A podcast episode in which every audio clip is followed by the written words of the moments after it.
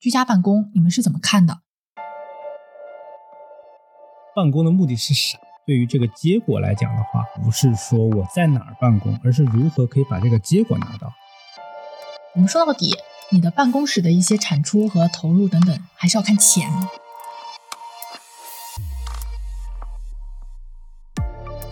有一些东西确实是你没有办法硬性去一定要强求的，就比如我们其实还专门有做了一间发票室，就为了打发票。未来办公实际上它是一直存在着的一个概念。我们的办公场所正在往以物理化的办公空间打造为主要方向，转变成为以人为本的一个主要方向。互联网公司里面有对安静的需求吗？对，我也好想问。有有有有，的确有。那是怎么解决的呢？当初我们还为了一个戴单耳耳机还是双耳耳机都吵得很凶。我们办公室里面。竟然放了按摩椅，想要休息一下的时候就可以到里面去稍微休息一下，或者是按摩一下，这些都可以，而且据说非常的火爆。用户的需求是在不断变化，你也应该要变化一下来匹配这个用户的需求。我们的很多开发商如果是要做一些差异化的话，最好不要做一些特别花花肠子的事情，明明可以得房率比较高的一些事情，搞得得房率变低了，就是因为想在外观上面做一些文章。Hello，大家好，欢迎大家收听中有话说，我是来自 JL 智动办公部门的 Jin。我们部门呢，实际上是从空间的规划，一直到项目的设计、实施、项目管理，到我们后期的运营、设施等等，是一个闭环式的一个部门，为我们很多的企业提供不动产的一些咨询服务。这一期节目呢，我们会讲大家我们打工人非常熟悉的一个话题，就是我们自己的办公室。随着现在的市场的一些变化，我们大家也会看到说有很多的工作方式也都在发生的不一样的变化。有的同事呢已经开始实施了居家办公，线上的会议呢也越来越多。我们也会发现说，原来我们的文件是可以多人协同一起来完成的。这些种种的变化呢，都在慢慢的发生着。而我们的办公空间呢，也在进行着变化。比如，有的公司他们已经开始实施啊灵活办公这样子的概念，放弃了固定的办公模式，而更多的空间呢，会给到我们的协同啦、我们的脑报啦、休闲放松、社交等等的这些区域，让我们的办公室变得更丰富多彩、更有趣。我们今天的话题呢，就是要探讨一下未来的办公室会长成什么样。首先，先来介绍一下我们节目的制作人兼助理主持 Sammy。嗨，大家好，我是 Sammy，是这档节目的制作人兼助理主持，经营一个叫 Sammy 的小趋势研究室的公众号。大家好，接下来呢，我们要有请我们的重量级的嘉宾，来自默克的 Catherine 和来自小红书的 Bruce。大家好。我是来自默克的 Catherine，负责公司的 facility，可能大家更熟悉的是做行政一类的工作吧。但在我们公司，我们可能会把这个范畴做得更广一点，我们叫 facility management。这里做一个名词解释啊，facility management 它实际上简称为 FM，是我们的设施管理服务。大家好，谢谢 Jane 啊，我叫 Bruce，我是来自小红书，主要负责公司的选址啊，然后空间规划呀，然后拿到一个空间的装修啊，以及后期的整个的运营，也算是一个大管家吧。好，那我们先从我们的美女 Catherine 这边起头啊，在您初入职场的时候，当时入职的办公室是长成什么样子的？和现在有没有特别大的一些变化呢？我。刚进入职场的时候，应该还是就是很传统的 cubicle，嗯。啊，一人一个 cubicle 的那种小隔间，小隔间。那个时候可能跟现在是差异是蛮大的，不一定每一个人有一台电脑，因为互联网刚开始，还有很多的设备是现在可能新入职场的人来讲是从来没有听说过的，嗯，比如传真机，比如打字机，可能你是用不到的，嗯。我初入职场给我的感觉就是一样，也是格子间，然后一人有一间。那个时候的办公室职场里面，人跟人的距离是远的，同一个部门的同事也不一定很熟悉。办公室里面是不是很活跃？办公桌也是大的，办公椅也是很大的。呃，对，来到了互联网，那一切都跟以前是不一样的了。对，但电脑还是。还是人手一个的 啊，那我也分享一下我当时初入职场的时候是怎么样子一个状态，大家也可以猜一猜。我当时实际上是进的一个呃设计事务所，然后呢，我们这里面实际上已经是非常大的条形桌，没有什么会议室，但是我们有一间非常大的一间房间。这间大的房间就是我们的老板间。然后这个老板间呢，它是一个三三面都是玻璃的，而它自己悬吊在半空当中，有种一览众山小的那种感觉，随时去看到自己的员工都在干什么。然后我们呢也没有什么茶水间呀，天天在自己的工位上干干活，看看老板的眼色，然后再继续干活，是属于这样子的一种状态。我就说一件很小的事情哈，我不知道你们是不是有同感。当我刚入职的时候，是每人分配一台。台式机放在你的座位上，对不对？然后它是连着网线的。过了几年，变成每人分配一台电脑，连 WiFi。嗯，因为我中间有过几年去互联网和创业公司，有一个很有趣的现象是，新入职的年轻人会很自然的带自己的笔记本电脑。我那个时候才意识到，原来是可以带自己电脑的。然后后来我新入职了一家创业公司的时候，老板让我自己带台电脑，我心里就想，那是我的电脑。凭什么带到公司？所以你看，它其实是一件很有趣的事情。现在年轻人整个工作方式都不一样的，我觉得。因为我们是比较综合性的一家制药化工企业，其实我们现在更多的是在生命科学。对于我们公司的新入职的员工来讲，年龄起点上面相对不会那么小，因为我们很多都是硕士、博士毕业的，不会那么小。我是这么想的。另外一个呢，就是我们比较大的差异是说。其实，因为硕士和博士，特别是那些科学家们，他们的需求可能又和我们讲互联网的对年轻人不一样，年轻人不一样。对对，就因为他们更多的是在科研上，是更多的是在这个上面，注意力不一样，注意力不一样。对，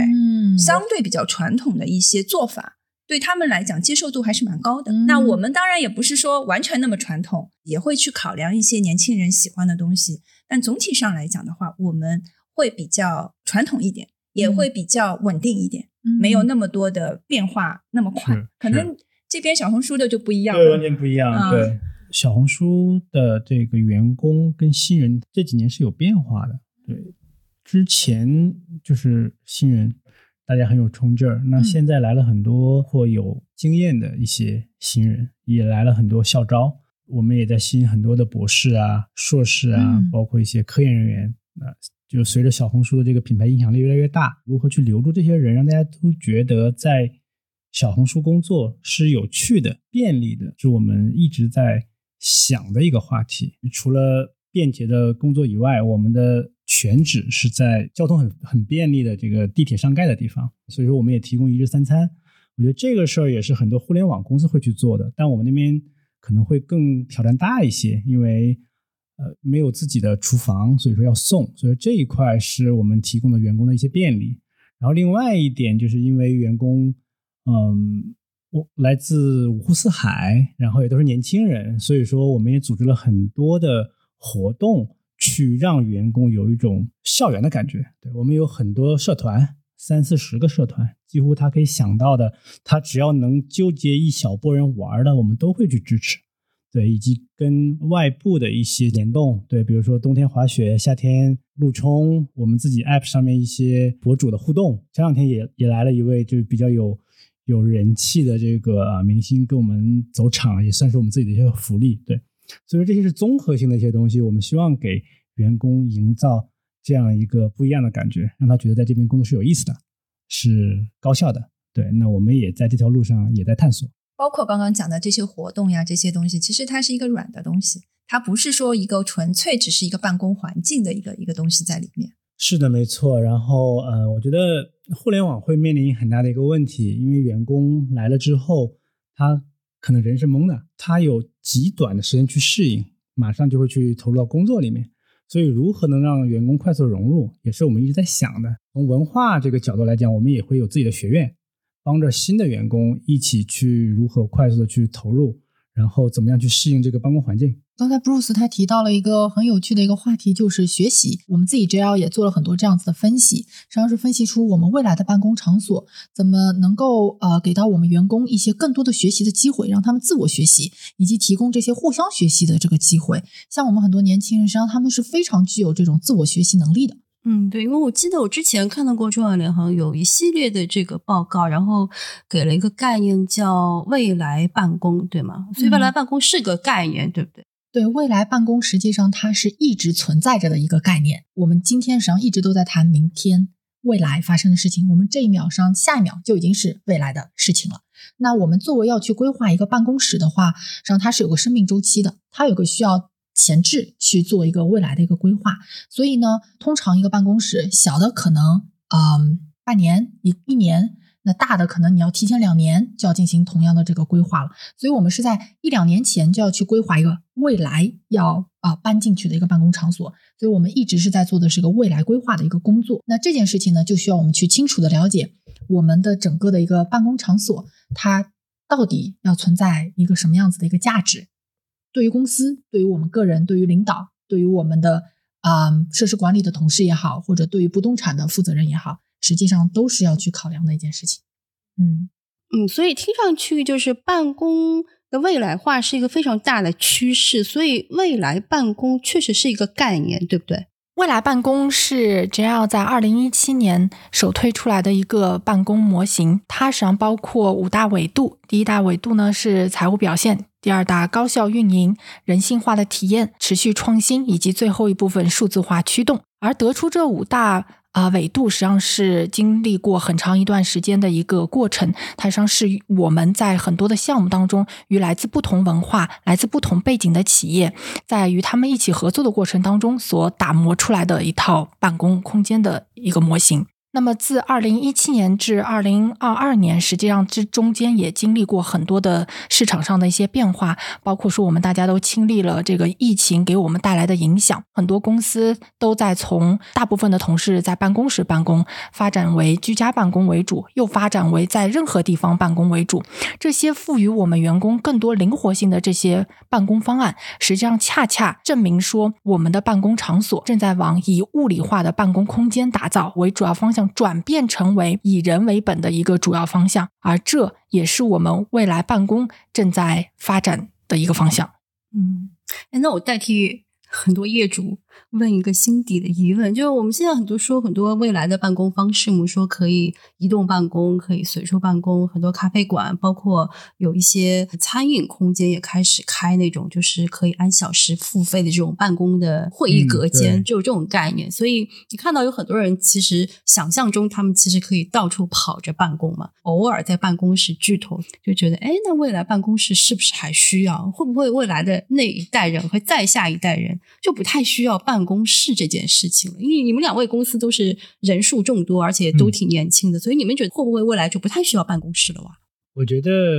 要看行业。就互联网来讲，我们会有大量的，比如说交互，人跟人的交互，尤其是像小红书这种，我们做的是社群、社区的概念。那社区里面一定是有人的。如果说把我们的员工孤立在自己的家里面或是一个其他的空间的话，只是通过一些网络。去交流，那对于这种社群的建立跟社区的建立是隔离的，对这种东西是不真诚的。所以说，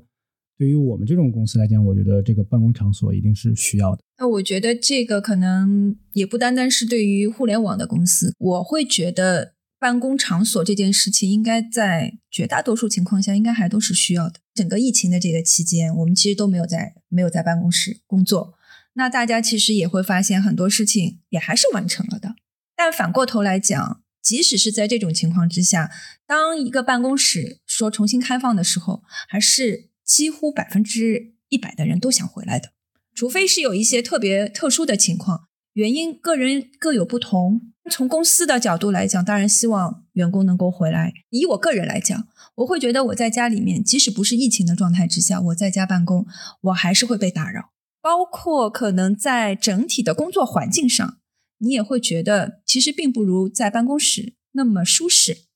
因为人体工学方面，你要在家能够全套都能够完成的这种状态，相对还是比较少的。另外还有一个，我想对于很多的人来讲，你回到办公室去八卦一些东西，去知道你公司的一些发展的东西，还是很重要的。这个跟你在 坐在家里面就是那么闷头工作发几个邮件，还是有相当大的区别的。嗯，所以你只能通过线下跟人去聊天、去八卦的时候，你才能够更好的去了解整体的公司的一个各个部门发展的一些情况。所以这还是很重要的。对我之前在为其他的一些公司就是提供这个规划服务的时候，包括像专业类的服务公司。咨询公司，包括说我们的医药公司，或者是我们的制造业公司，我们都上都问过他们关于居家办公，你们是怎么看的？专业服务类公司，它实际上是一种中层干部带小团员这样一种模式，大概一个项目做下来是两三个人，但是需要这个中层干部呢，他要去带着。他的小伙伴一块工作。那如果说小伙伴们他们初入职场，刚刚进入职场，然后就被扔到一个自己家里，或者是没有跟自己的直属领导在一起办公，实际上是不太友好的。但是呢，我们也有看到，比如说像一些科技类的一些公司是外企的这类科技类公司，它是从绩效出发。如果嗯这个绩效完成了，那他愿意，他觉得说可以啊，我要相信我的同事，他们能在自己的家里。出色的完成他的工作，何乐而不为？我觉得可能是跟这个公司的一些文化，然后这个领导他自己一些管理文化都有关系。未来办公的模式听起来像是用不同维度的方式去提高效率，对吗？有的方式是空间的，有的方式可能是线上技术的，对吗？对，我们的办公室存在在那里的价值，刚才有提到说，我们要人与人之间的这个摩擦呀，我们要人与人之间的互动，实际上或多或少都是为了去提升高效性。提升高效性的方式有很多不一样的。从硬件的层面来说，我们去建立更多的。会议室、电话间啊，协作空间，在开场的办公环境里面，我们创造更多的可让员工安静专注的这个空间，包括我们的一些技术设备的一些引用，多人的这些协同，比如说我们云端的这些啊协作的一些工具，这些也都是能能能让我们走到哪里办公到哪里。那你有没有留意到，现在国内在办公室未来化的这个方向上，有有什么样的公司是有做到天花板吗？看下了小红书。我觉得此时可以拿着小红书的 APP 去查一下。对，我在小红书上面实际上能看到特别精彩的一些办公场所，有非常多的一些灵感。但确实，我们说到底，你的办公室的一些产出和投入等等，还是要看钱。就是我们在打造一个办公环境的时候，你到底会投入多少成本在这个里面，实际上是对于它最后的一个质量是息息相关的。还有就是要考虑到我们的这个时间线。如果说你的时间线给予足够的长的话，那也会比较好。关于办公这一块，其实我们聚焦的是办公。对，那办公的目的是啥？对于这个结果来讲的话，那可能真的不是说我在哪儿办公，而是如何可以把这个结果拿到。所以说，办公场所和你坐什么样的桌子椅子，对于他能拿到那个结果来讲，可能就是一个平衡了。而另外一点，我觉得刚刚俊也有说到，我们对未来办公的一个想法以及去规划提前多久，我觉得这个事情非常难，太难了，非常难。我我以为对你不难，对，太难了，也很难，对不对？太难了。对，因为在我一路就是也之前做过其他的互联网，我们租赁的这个前提一定是人嘛，有多少人，有多少计划，涨多少人，我才能去租多大的面积，然后再去选什么地址啊啥的。但未来。谁知道发生什么？就就是真的是一件很很头痛的事。因为现在的未知性太大了，特别对于做地产的这样的一个方向上来讲的话，至少要做个三到五年的一个预期展望，或者是说计划，其实是相当相当难的。是，对，因为不单单是说扩张，也有减缩，也有你的转型，就各种变化。你在这个过程现在太快了，这个是一个非常非常大的挑战。对对对，实际上这些嗯。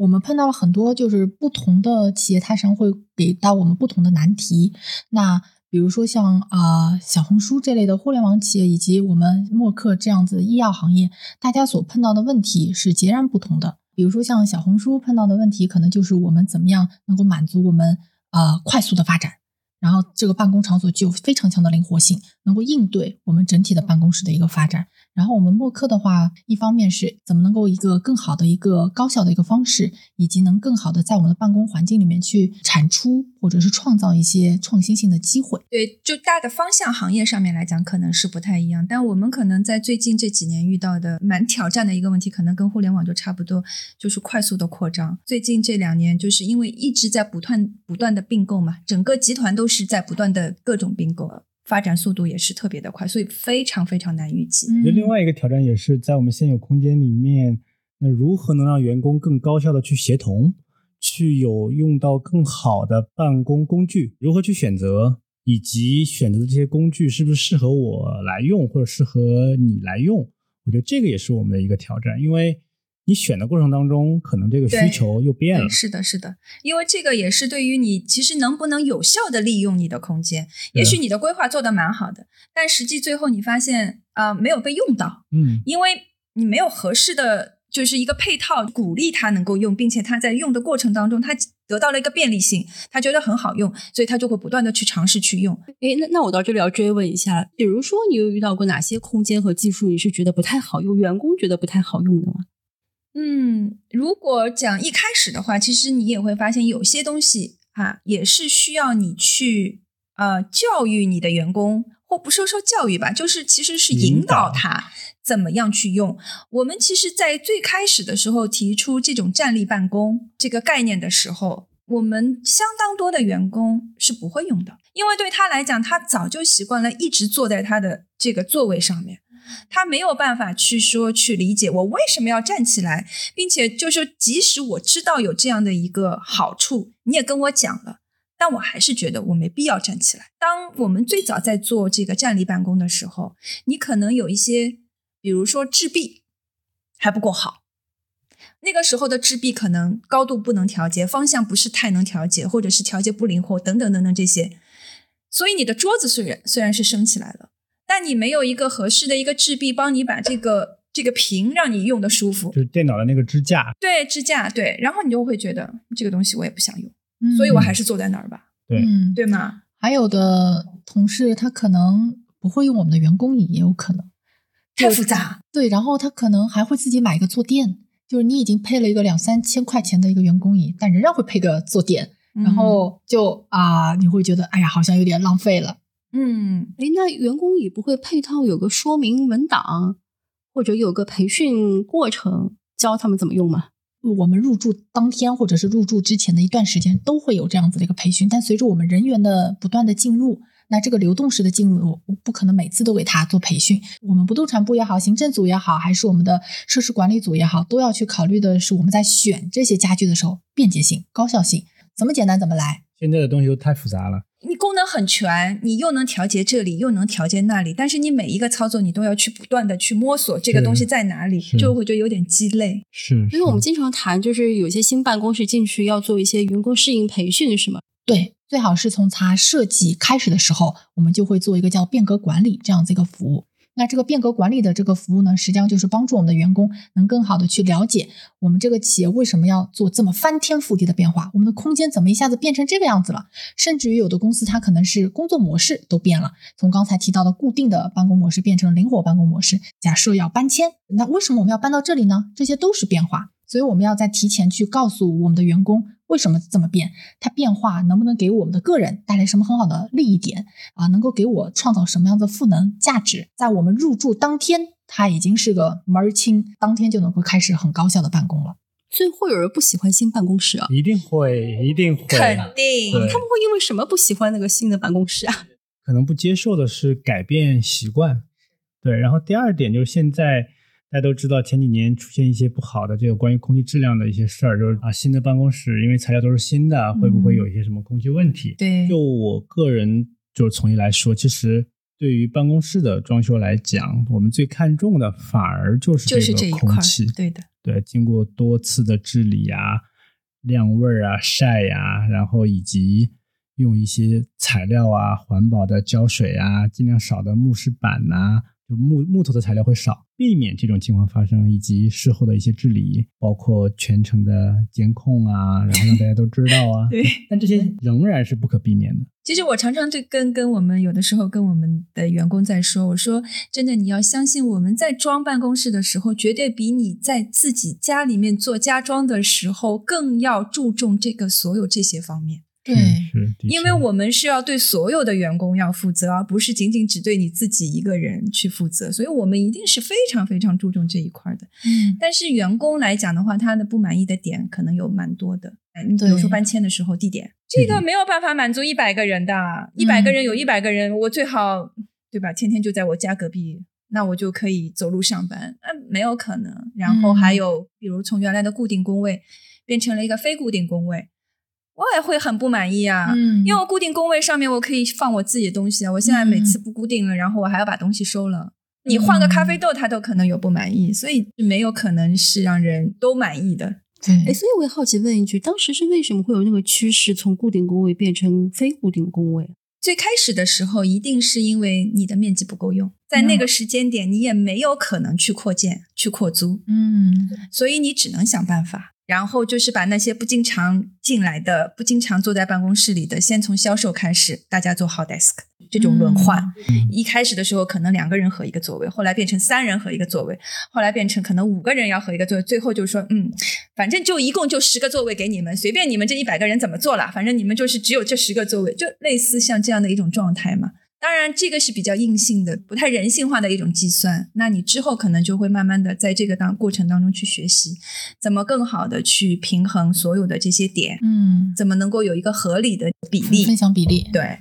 那会出现这种有员工要抢座位，每天早上放一个苹果，我先占座这种事情吗？有，当然并不是哦因为他找不到座位，而是因为我比较喜欢这个位置。我们在计算这个 sharing 的时候，或者说计算这样的一个比例的时候，我们还是会相对采取一个比较保守的一个做法，不会把它完全计算满，因为那个对我们来讲，无论是对于日后的运营，还是对于之后就是公司再有发展的这个状态之下，挑战太大，所以我们会做的相对会比较保守一一点点，些余量。对，会有一些余量，嗯。是。嗯，所以就是默克这边实际上是采用了这个灵活办公的这个方式，去解决我们人员不断扩张的这样子一个情况。是因为我们，而且在上海的话，算是一个总部的这样的一个啊、呃位置嘛，嗯可能我们的访客，我们无论是内部访客还是外部访客，包括我们国外的那些访客，可能当时我们是非常多的，那流动性就会非常强。我可能是一个其他厂区的员工，或者是一个其他城市的员工，是过来出差的，那我不能够说为你专门配一个工位，嗯但同时我也不可能说不给你工位，因为你常常来的时候，你可能是要来工作一周或者是两周。嗯那包括还有我们还有很多项目组，你可能会有一些项目，那可能是个短期的。所以在这种情况之下，就是我们觉得灵活的办公是一个比较好的一个解决方式，也是能够更好的、更充分的利用我们所有的空间。嗯。嗯，那我听说默克他实际上大概从四五年前就已经开始尝试去使用这个 ABW 灵活办公这样子的一个模式。那现在用下来，你感觉大家的反馈怎么样？嗯，总体上还是比较接受的。其实是按照你的工作行为去找到一个合适的一个工作地点，嗯大家都是觉得啊，其实是比较符合我们现在的一种工作状态的。我们领导现在还有私人办公室吗？二零一九年搬入我们现在的这个前滩办公室开始，我们就没有任何一间的独立办公室。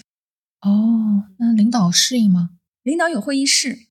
领导说会议室里办公啊？领导是在开会领导其实不太办公，嗯领导的绝大多数的时间都是在开会，对，所以他需要的其实就是一个会议室而已。其实领导真的不 care 自己在哪里，完全不在乎在哪办公的。共享工位也好，或者是没有固定工位也好，另外一个就是移动办公也很嗯重要。对你的工具是不是好用？每天我们跟手机会相处很长的时间，就是反而会卸掉一部分电脑的一个压力。我觉得对。但我也想问问 Catherine 啊，就是像你们这种灵活办公、没有固定工位的工种，是销售会更多吗？我们全员灵活办公全员灵活。但如果说是你们的研发人员，他也是灵活办公的吗？啊、我讲的可能全员的话，我们讲的是办公室的人员。哦，明白。对那我们的研发人员因为是在啊、实验室，对，嗯，嗯但他们因为工作的更多的地点应该是在实验室内部，很大的可能性，他的一个工作的场地或者说工作的一个桌子，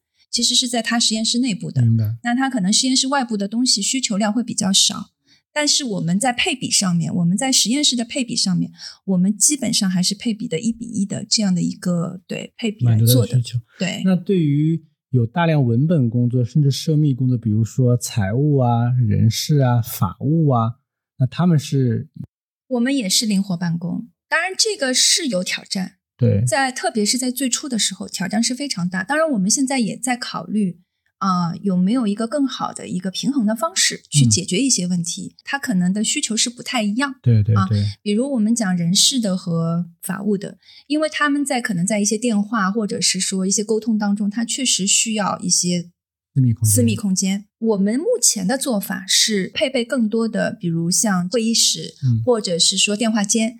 可能就在这个整个人事或者是法务的这边的区域，我们可能会多配一些，明白？让他们可以更快捷的进入到那个地方。这是我们当然是采取的一个就是缓冲的一个做法了。可能我也要感谢一下我们财务团队的大力配合，他们已经把大量的文本工作降低到了最低最低限量。对，所以我们基本上都是用离岸储存的方式。这个变革对他们来讲是一个非常大的一个变革，但他们确实非常配合。我们也有阵痛期，刚开始的时候确实非常阵痛，所以你们压力一定很大啊，嗯压力很大。我之前有呃做另外一个项目的时候，他们也碰到了这个就是电子化文件的这件事儿。他那个项目上面他没法操作，因为从整个政策的角度上，国家政策的角度上面来说是不允许的，就是一定要就是纸质的敲章，然后把它归到一个呃文件夹里面去。但如果是说我们的政策是跟我们的公司的政策大家是挂钩的话，那就可以更好的去做电子化处理了。对，因为有一些东西确实是你没有办法硬性去一定要强求的。对，就比如我们其实还专门有做了一间发票室，就为了打发票，非常吵，但是它一定是要纸质发票，你没有办法，它现在还没有电子化。你就是没有办法，而且我们的发票量非常非常大，就每天可能不断的都在那里打发票。所以需要一个封闭的一个房间。对，是的，嗯所以这些东西可能就是在你前期的一个调研的时候，在做项目调研的时候，可能就是要非常非常的仔细，然后把这些细节可能都要想到，漏了一个小细节的情况之下，可能对于后面的影响就会非常非常大。我这边还有另外一个问题 s e 我们讨可以讨论一下，你们这个公司会议室的空间会不会也是一个挑战，还是说你们是对是，会议室确实是一个挑战你们如。何去设置足量的呢？搬迁的时候做项目的时候，我们其实是做了一个比较详尽的一个空间利用的一个数据调查的。嗯我们花了一个月的时间，嗯每天去看所有人的工作行为习惯，做记录，然后整理。根据这个情况之后，我们才定下来的啊、会议室的比例。嗯，实际上就是你也会碰到一个时间差的问题，是。就是当我们正式落地项目的时候，我的人员发展又多了，已经不一样了。对。第二个，而且工作模式不一样了，会议更多的变成了线上会议，对。这个情况就又不一样了。后续还是持续的仲量帮我们做的空间的一个提升的一个方案，所以我们持续的又做了半年，嗯。然后在这个基础上，我们又找到了新的这个会议室的一个比例对、一个比例或租的一个项目当中，我们就把这个所有的这些把它填补上去了。对哎，那不是听上去 Bruce 在小红书这儿遇到很多会议室的问题是吗？不只是小红书了，我觉得这是互联网的一个，我们会说叫卡点，对，对卡点或者是一个难点、痛点，对，嗯痛点问题。的确，因为互联网行业它每天面对的是不一样的未知的东西，所以说一定会有大量的沟通、会议协调，对，那就是开会嘛。多少的空间它够？那这个是非常头痛的一个问题。在现在，在以前都做了大量的对标，做像啊、Catherine 你们这样的一个调研，更多的是结合我们自己的一些数据，比如说我们会议预定的数据、出席率，然后以及有多少人参与，有多少是使用视频的，多少面试的，所以做了几套不一样的方案。那有专门面试的，供我们人事使用，比如说快速的会议室，呃，就是站立的，你不会嗯。待很久的那种。嗯。然后我们也会有一些脑爆区的设置，比如说我把一个大的智慧屏放在工区，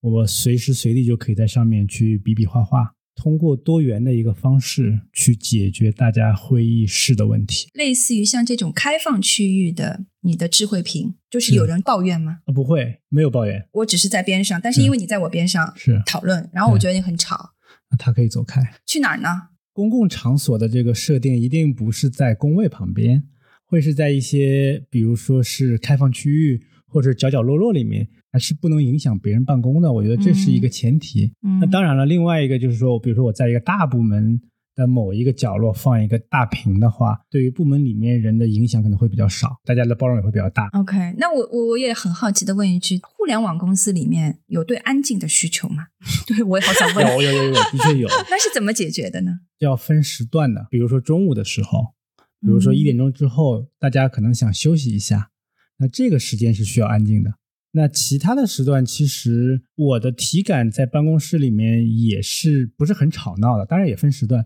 我们礼拜五、每周五是宠物日，嗯那一定是很热闹的。对，猫啊、狗啊、鹦鹉啊，嗯大家就会看到一条狗跑来跑去，而且我们也有自己的一个内网，大家也会讨论明星宠物以及我们的宠物员工。对我觉得这个气氛就非常好。嗯甚至说你也能看到我们工区动不动有一个身影就划着路冲就飘过去了，嗯然后可能也有飞盘就飞过去了，然后我们也会时不时的在我们开放区举办一个小的音乐会，上面露天会放个露天电影，下班的时候去组个什么牌局，寓教于乐为主的啊，对，所以还是很丰富的。我觉得听上去可能是 Bruce 你整个公司都都没有安静的需求是吗？都没有绝对安静的需求对吗？会有一个现象很有意思啊，就就比如你跟老板在开会，但我们也不叫老板，我们都叫自己的署名。开开会，你突然间发现大家都，哎，不好意思，我要出去一下，或者是哎，不好意思，就也也不用说啊，就是大家都在忙着手机哦，可能大家在同样的抢一样什么样的东西，比如说内网又要在卖什么东西了，或者说我们也有自己的一个呃八二小红书日，嗯大家在集体抢票了。我觉得这种默契是非常强的，对，也是很正常的，在我那里面，就大家也没有什么阶级感啊，所谓的，或者是说什么可以可以说不可以说的啊，没什么没什么的。所以在默克那里会有安静的需求对吧？有，嗯有。我们讲把所有的房间都几几乎就是就是敲掉了嘛。接下来你面对的就是你要进会议室要预定。我们现在的线上的会议会更多嘛？相当多的员工都不是在本地的，嗯，所以他们需要虚拟会议嘛，线上会议，所以还是有相当部分的会议你是其实是在工位上完成的，这就是会嗯对声音有非常大的挑战。当初我们还为了一个戴单耳耳机还是双耳耳机都吵得很凶。因为你戴双耳耳机降噪特别好，你根本不知道你自己的声音有多大的影响，然后你边上的人就会特别特别的，你知道吗？你坐在那里，然后你听到你边上的人在讲一些东西，可能是你真的不想听的，或者是你自己在专心做一件事情的时候，你被打扰。你你在写一个 PPT 的时候，边上的人那样子，你绝对会被打扰到。我们不写 PPT，对，对这是我们对，这就是我们的工作性质上的差异 我觉。得我们有一点好啊，就是比如说我要跟 Catherine 开会之前，我们有一个算是一个规定吧，我们一定要先同步文档，就是协作文档，嗯把我们要讨论的事儿写出来，然后你要看，在上面去给一些标注，嗯我在回答。嗯那这一套其实做下来之后，实际上会减少很多会议的。你就发现，哎，要说的说完了，该解决的解决了，就很少会开一些失焦的会，就大家会真正去对齐那些目标，为啥要干这件事儿？嗯当然，我也知道，在比如说像默克这种矩阵式的这个汇报线里面，是很难去完成如下一些动作的。但是有可借鉴的地方。对因为说到安静这个话题哈，因为我有我也觉得很有趣的、很有趣的切身体验跟你们分享哈。以前我在创业公司的时候，曾经遇到过团队里有投诉，码农部门投诉市场营销部，一定是这知道吗？样子的，因为我们对遇到过这件事情，然后我们也是一个大通间，就是全开放式办公，也没有任何隔间那种，而且是厂房式办公，所以它的层高很高，意味着它的噪声传播的特别的这个。后来马农是这么说，他说我们已经每个人戴上降噪耳机了，但是我们还是能从办公室的那一头听见你们市场营销部的这一头吵得跟菜场一样。嗯，但是你知道，当我把这件事情传达给市场营销部的时候，他们也很委屈。他说：“我们做推广、做销售的人就是这么吵，我们嗯每天对着电话，就是对供应商就是这么哇啦哇啦的。”对，后来我曾经尝试过让两个部门互相妥协，码农部门可能中间再远一点儿，然后中间隔一个帘子，然后市场营销部呢，那那几个姐姐尽量轻一点儿，然后发现没有办法，就是违背他们各自的人性了。然后最后解决办法是什么？分成了两层，对，隔成两层，只能只能这么来处理这个问题。我是。还中间搞过好长一段时间，所以这个问题抛回给 Jin，你们有没有遇到过这个问题？因为我知道你们北京刚刚搬过办公室，可能有全新的这个，而且我也知道你们有些部门特别吵，有些部门特别安静，对不对？对对对，这实际上在我们 JL 北京新的办公室里面，我们上也做的是灵活办公这样子一个模式。那么我们在做灵活办公之前呢，实际上是做了一些调研分析的。这么多部门，大家的工作性质实际上是不太一样的。有的就像刚才 Sammy 所说的，特别吵，然后很活跃。那有的公司是，呃有的部门一定需要安静的。我要认认真认真写报告，这个字儿打错了怎么办呢？我们实际上用的方法实际上就是将这些经常要他们要一起合作的，他们可能声音分贝上面相对来说比较高的一些团队，我们会把他们放在一块儿，然后称之为叫做大本营。需要安静专注办公的这些场景更多的团队，把他们放在一块儿是另外一个大本营。大本营和大本营之间，实际上他们是可以串的，他们也是可以根据自己的工作性质去选择。我今天就坐在我北京办公室 MD 的旁边。就完全是可以自由的去选择，它是从原先的十几年的一个固定的办公模式，慢慢慢慢也演变成现在的一个灵活办公的这个模式。那他们现在刚刚入驻了两三个星期，整体的收效是非常好的。我们的员工虽然说我们的年龄层次是不太一样的，可能有的五六十岁了，有的二 二二三十岁初入职场，但大家对于新的办公室都出奇的就是投以非常好的一个好评。原因有很多种，第一种，大家确实闻到了自由的气息。就是你可以自由的在任何的地方办公，从设施设备上面来说，然后包括从我们的一些啊运营的服务上来说都有所提升。那我们在北京办公室已经开始使用三十五寸的一个曲面屏，你就可以分屏。那对于这种需要写很多报告的，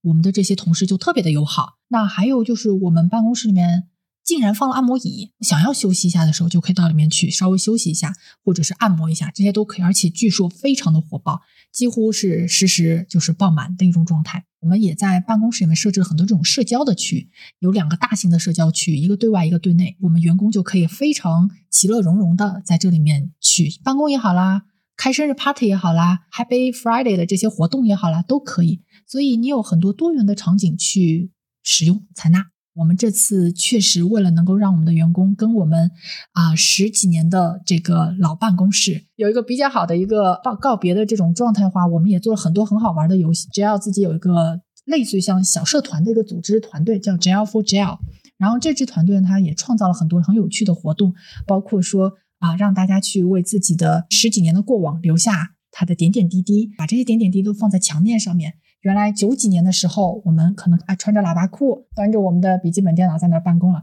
这些点点滴滴实际上都被记录下来，这是一步一步怎么从十几年走到了现在。未来办公这个事儿其实还挺复杂的，所以从前到后，我们可以请金给听众讲一下，大概要做哪几个步骤的事情，才能有这么幸福感高的一个办公室哇？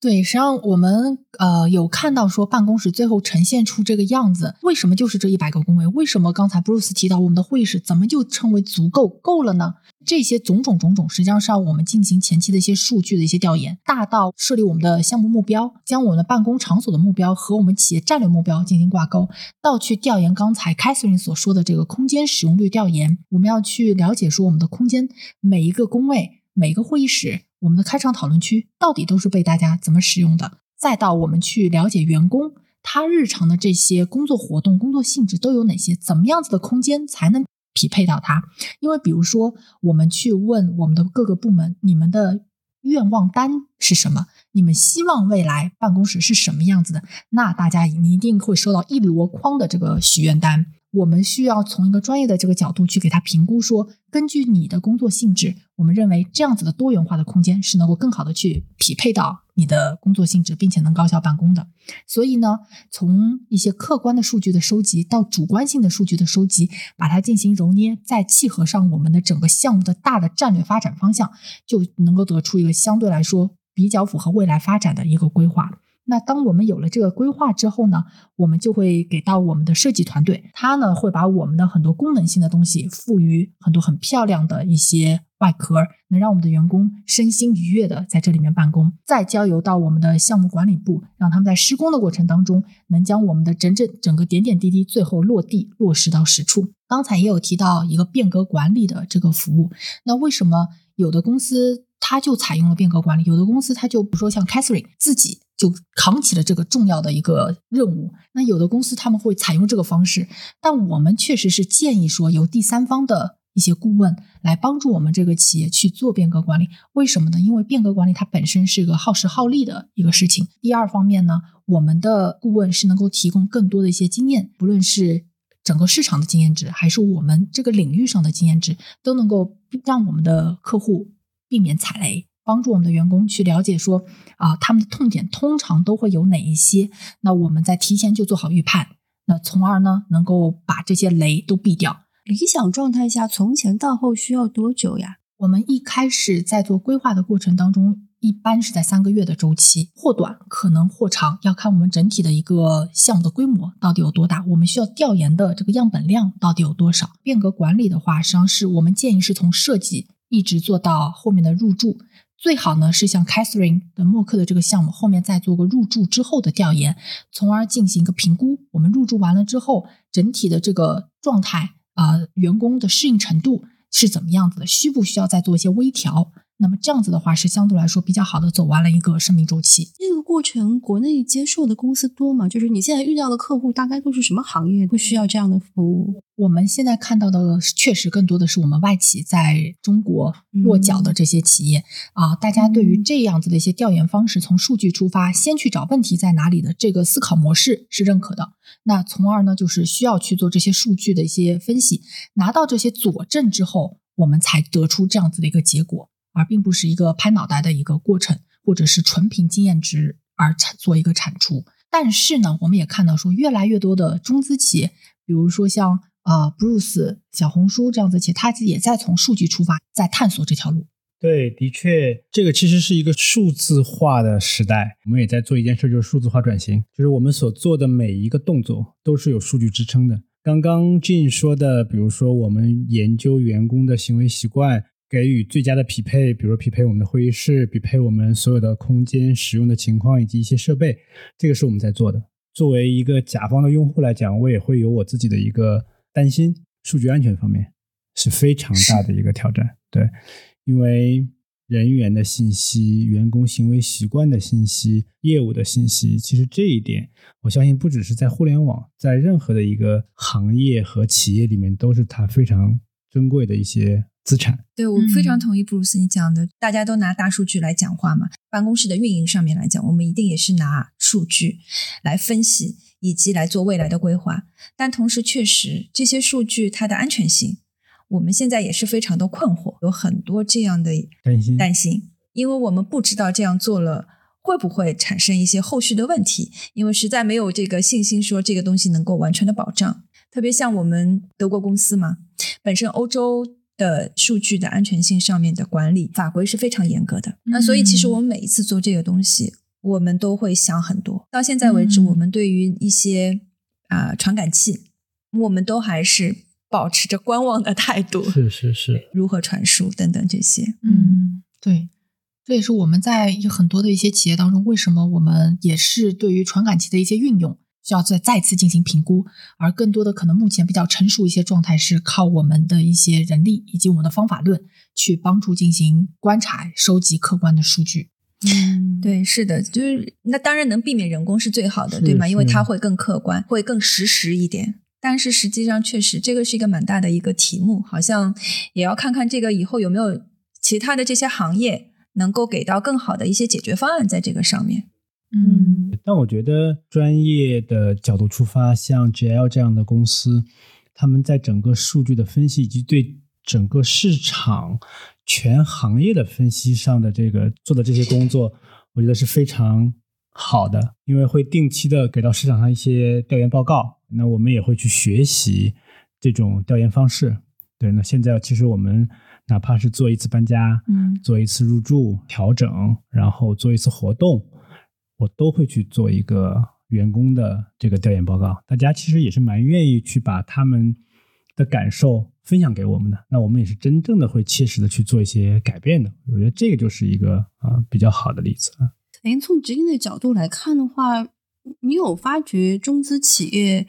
从员工到管理层对办公室的需求跟之前的外资有不一样的地方吗？还是比较多的。就比如说我们的中资企业，他们一方面要考虑整个办公室的这个灵活性，比如说像采用灵活办公这样子的方式，它是属于一种观望状态。那它更多的是会将这个灵活办公用于前端的这些呃销售部门我经常往外跑的这类团队。我们的中资部门他们会更多的往数字化转型方向去靠。就是他们会利用很多硬件的、软件的这些数字化、智能化的一些设施设备，能够让他的员工也好、访客也好，有更好的一些体验。而这一部分呢，实际上是我们的外资企业可能在投入的时候，会更多的是一种相对保守，要做观望的一种状态。从另外一方面，就是我从空间规划和功能的一些设立上面来说，我们很多的中资企业和外资企业，大家的所设立的目标是不一样的。就比如说，我们的中资在互联网企业，除了办公以外，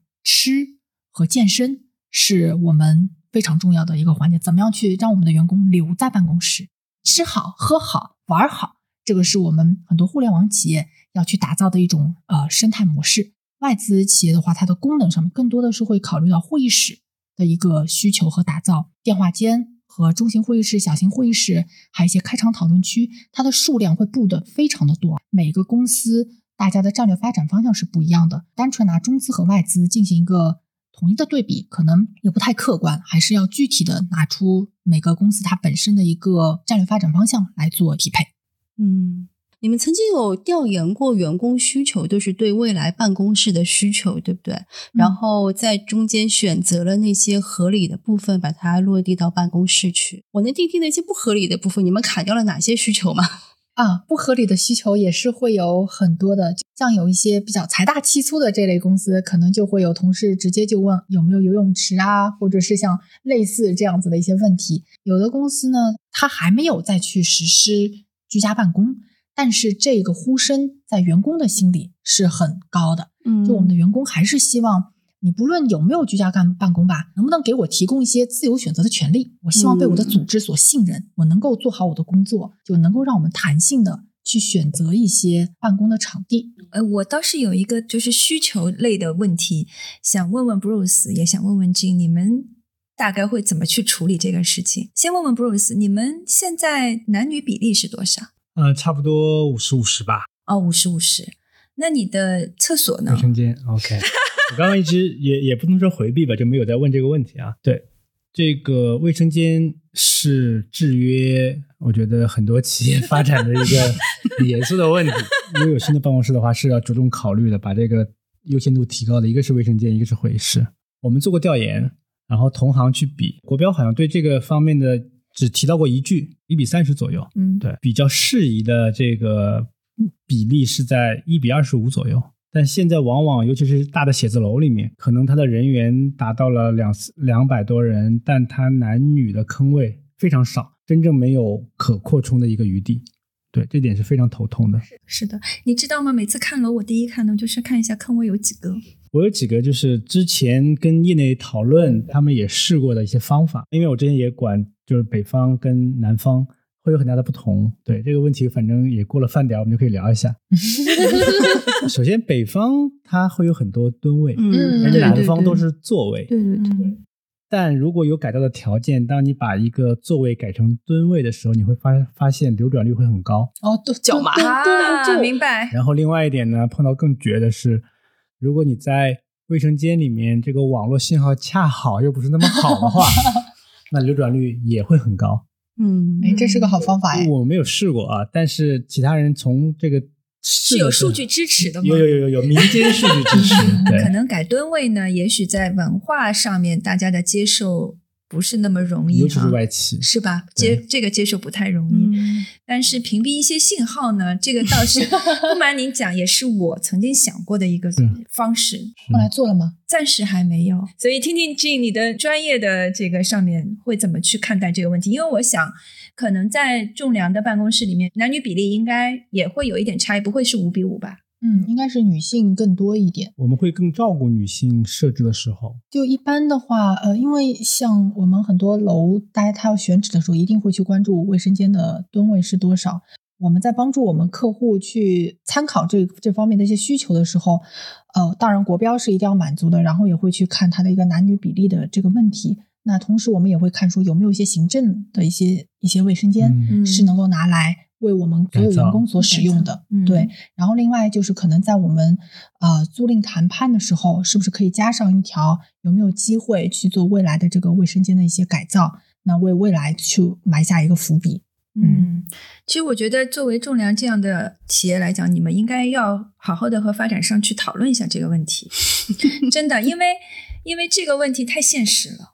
太现实了，而且这个是一个，其实对于未来办公来讲，我觉得是一个很大很大的挑战。你说我现在的所谓的移动办公等等，三级总是要解决的吧？嗯，而且会承纳更多的人。同样面积里面，你的人次频率一定是会更多的。只是仅仅按照国标这个来操作的话，我觉得是不现实的。有的公司他们会采用一些像停车场的这样子的一个方法，就比如说在门口他做一个视频，哎，他他就说还有多少个空位。可是这个并不能解决实际上资源问题。对啊，对，从根本上它是对我缺少的。只是知道说现现在有没有，而它不能解决是说我现在要你没有，我怎么办？嗯我觉得这个可能在现成的办公楼上做改造的可能性不大，因为涉及上下水嘛，对不对？上下水的管道，同层排水会比较有风险。对我这边还有一个好的例子，就我在前司的时候，我们做过这样一件事儿。当然，这个事情可能一开始会比较尴尬，就男女公用卫生间。这也是一个可能是将来讨论的一个方向，因为其实不单单我讲就是我们男女比例的问题，其实我们还在讲一个可能对于外企来讲，现在更多的在讨论的一个包容性的问题，嗯第三类性别啊等等这些，这可能也是我们像将要面对的一个问题。在目前来讲，大家还不会太过于去关注关注，但这个一定是一个我们可能需要去关注的一些点吧。嗯，那既然说到办公楼整个产品哈，因为在听的可能也会有一些开发商的人，所以从从 Jin 的角度来看嘛，因为你看到的这个需求比较多，所以如果有个机会从办公办公楼这个产品的设计建造开始，就去改变一些硬件的事情的话，你觉得有哪几件事情是现在的这个办公趋势是需要办公楼这个产品去本身去进化的？嗯，从我们谈健康这个角度的话，现在很多的楼宇都在做 LEED 和 WELL 的认证。那这个可能是看到很多五 A 写字楼他们的一个标配的一个状态，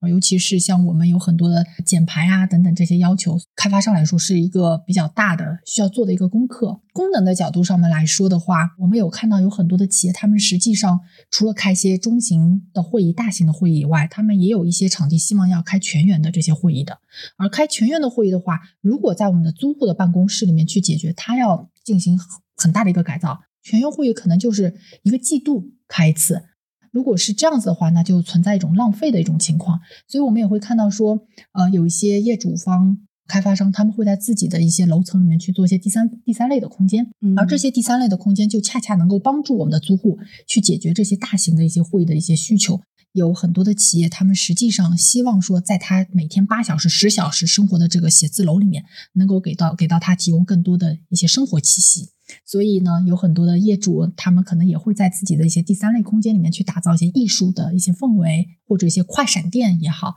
让整个的一些工作氛围是能够活起来、动起来的。除了刚才 Catherine 提到的这个卫生间的这个刚性需求以外，还有电梯厅，实际上也是很多我们的租户在租楼的时候也会特意提到的。等电梯厅的时间不能太长吧？怎么样能够更高效的让大家动起来，可能是我们的开发商需要考虑的一些话题。